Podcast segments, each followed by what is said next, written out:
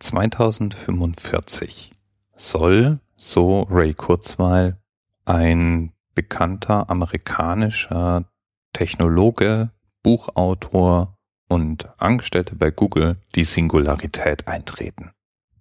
Dieser etwas sperrige Begriff markiert den Moment, in dem unsere Technologie derart intelligent wird, dass sie sich selber weiterentwickelt. Das war übrigens nicht die erste Vorhersage von Ray Kurzweil und viele seiner Aussagen sind umstritten, aber oft auch nicht ganz aus der Luft gegriffen und seine vergangenen Vorhersagen waren zu einem gewissen Anteil auch treffend. Spannend daran nun ist, dass wir Intelligenz versuchen zu erschaffen. Und das kann man jetzt beunruhigend und gruselig finden oder völlig begeistert entgegennehmen. In jedem Fall wird die Technologie um uns herum immer intelligenter. Eine sehr, wie ich finde, interessante Schule der Philosophie nun, der sogenannte Transhumanismus, beschäftigt sich damit, was dieser schnelle Anstieg an technologischen Möglichkeiten mit uns als Rasse und Menschheit anstellen wird. Und eine der Annahmen, die es darin gibt, ist, dass wir Superintelligenz haben werden und irgendwann auch die Möglichkeit haben werden, komplette Gehirne zu simulieren und damit auch Bewusstsein zu simulieren. Das Time Magazine nun nahm diese beiden Aussagen, Ray Kurzweils Vorhersage und die Meinung der Transhumanisten und sagte damit voraus, dass 2045 den Zeitpunkt markieren wird, in dem die Menschheit das Geheimnis der Unsterblichkeit gelüftet hat. Denn was sonst heißt es denn, wenn wir Gehirne simulieren können, unsere Computer medizinische Probleme von allein lösen können und unsere Technik sich immer schneller, immer weiterentwickelt? Unsterblichkeit ist übrigens eine dieser Dinge, die es schon so lange gibt als Idee, wie es Menschen gibt. Vom ersten chinesischen Kaiser wird berichtet, dass er auf der Suche nach Unsterblichkeit alle möglichen Zaubertränke trank. Gestorben ist er trotzdem. Viele große überlieferte Künstler und Philosophen erschufen Schriften mit dem erklärten Ziel der Nachwelt ihre Ideen zu hinterlassen. Das ist eine Form der Unsterblichkeit. Lieschen Müller und Max Mustermann mangels Talent für große literarische Schaffenswerke und mangels Kleingeld für technologische Möglichkeiten, das Leben zu verlängern, helfen sich damit, dass sie irgendwann auf die Idee zurückfallen, in ihren Kindern weiterzuleben, durch ihr weitergegebenes Wissen, Erfahrungen, Kultur und so weiter. Und natürlich geben wir unsere Gene weiter, klar. Und Information wird seit Anbeginn der Welt weiter übertragen. Letztlich ist die gesamte Entwicklungsgeschichte unserer Welt nichts anderes als eine ständige Weitergabe von Information.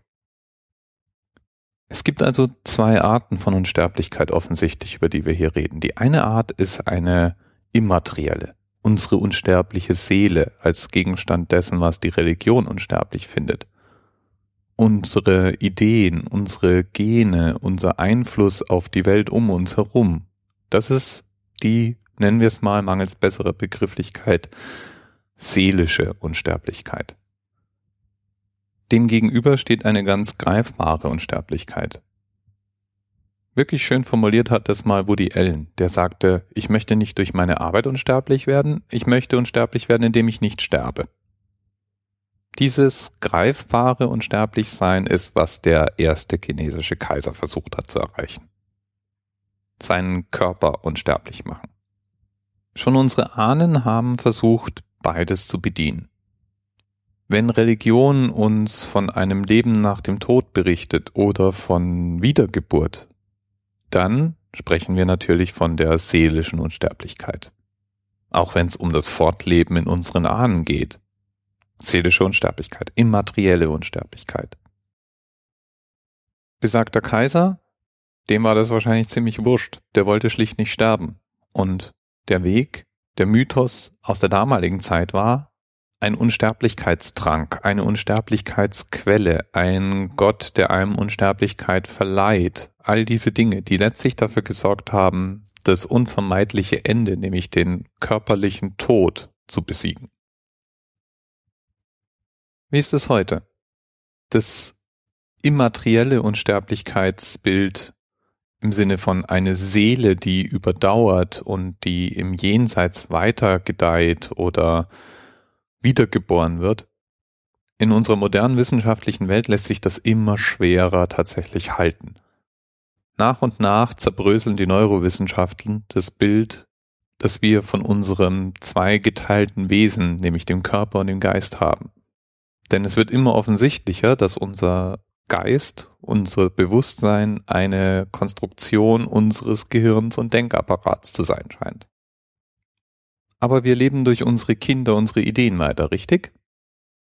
Naja, führen wir uns mal kurz vor Augen, dass es uns gerade mal ein paar hunderttausend Jahre auf diesem Planeten überhaupt gibt und wie wenig tatsächlich von unseren Ahnen überliefert und zurückbehalten wurde.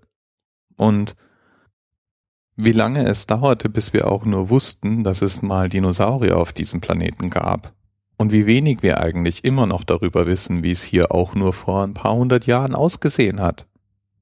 Und Sterblichkeit durch Ideen und Gene, ja, im Konzept vielleicht für eine begrenzte Zeit, so richtig befriedigend aber irgendwie nicht.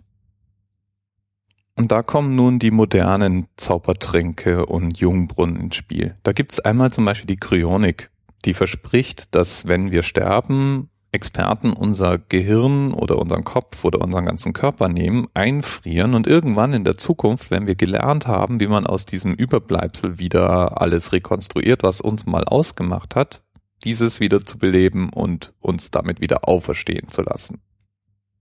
So eine Art wissenschaftlich erschaffener Zombie. Irgendwie. Tatsächlich gibt es keinerlei experimentellen Beweis, dass das überhaupt möglich sein wird. Nicht mal eine Maus wurde bisher nennenswert lang eingefroren und wiederbelebt zu dem vollen Leistungs- und Bewusstseinsformat, das diese Maus vorher mal gewesen war. Wir wissen auch nicht, ob wir uns dann genauso fühlen, wenn es denn überhaupt möglich sein wird. Aber das Versprechen existiert und wir können uns diesen Wunsch erfüllen für nur wenige Tausende von Euro. Die Alternative ist, wenn man es wissenschaftlich betrachtet, dann Ray Kurzweils Gedanke. Nämlich, lasst uns Computer schaffen, die Gehirne simulieren können und uns dann in diese Computer hochladen. Die interessante Frage dabei, sind das dann noch wir? Sind wir dann noch dieselben? Oder ist das ein ganz anderes Wesen? Und stirbt nicht vielleicht das Original dann? Und was ist eigentlich, wenn wir uns in einen Computer hochladen und das Original beibehalten? Haben wir dann zwei Wesen geschaffen? Oh, das wird noch interessant werden, denn ich persönlich habe übrigens keinen Zweifel dran, dass wir irgendwann Computer haben werden, die ernsthaft Bewusstsein und menschliche Gedanken simulieren können. Das ist auf jeden Fall auch eine sehr materielle Unsterblichkeitsidee und passt genau in unsere Zeit. Wir nehmen die Technologie, die heute zur Verfügung steht. Den chinesischen Kaisern stand zur Verfügung, nach Zaubertränken zu suchen und wenn die nicht funktioniert haben, sich Katakomben zu bauen, die auch nach tausenden von Jahren noch sichtbar sind. Wir haben Tiefkühlschränke und Computer. Nehmen wir also die für die Unsterblichkeit. Da gibt es dann übrigens auch eine immaterielle Schule, die auf der heutigen Technologie basiert. Und der gehört zum Beispiel an Elon Musk an.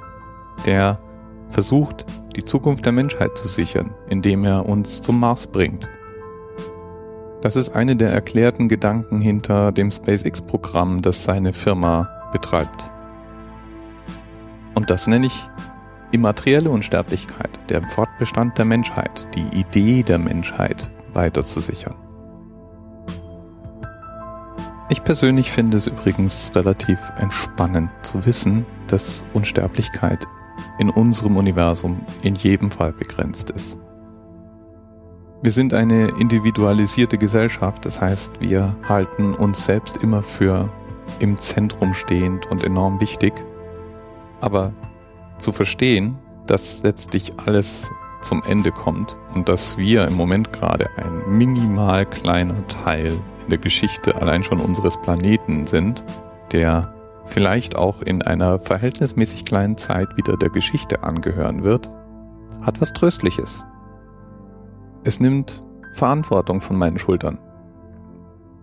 Ich bin damit mir selbst und meiner Familie und dem Hier und heute und dem Jetzt verpflichtet und nicht so sehr den Menschen, die in 1000, 5000, 100.000 Jahren leben mögen.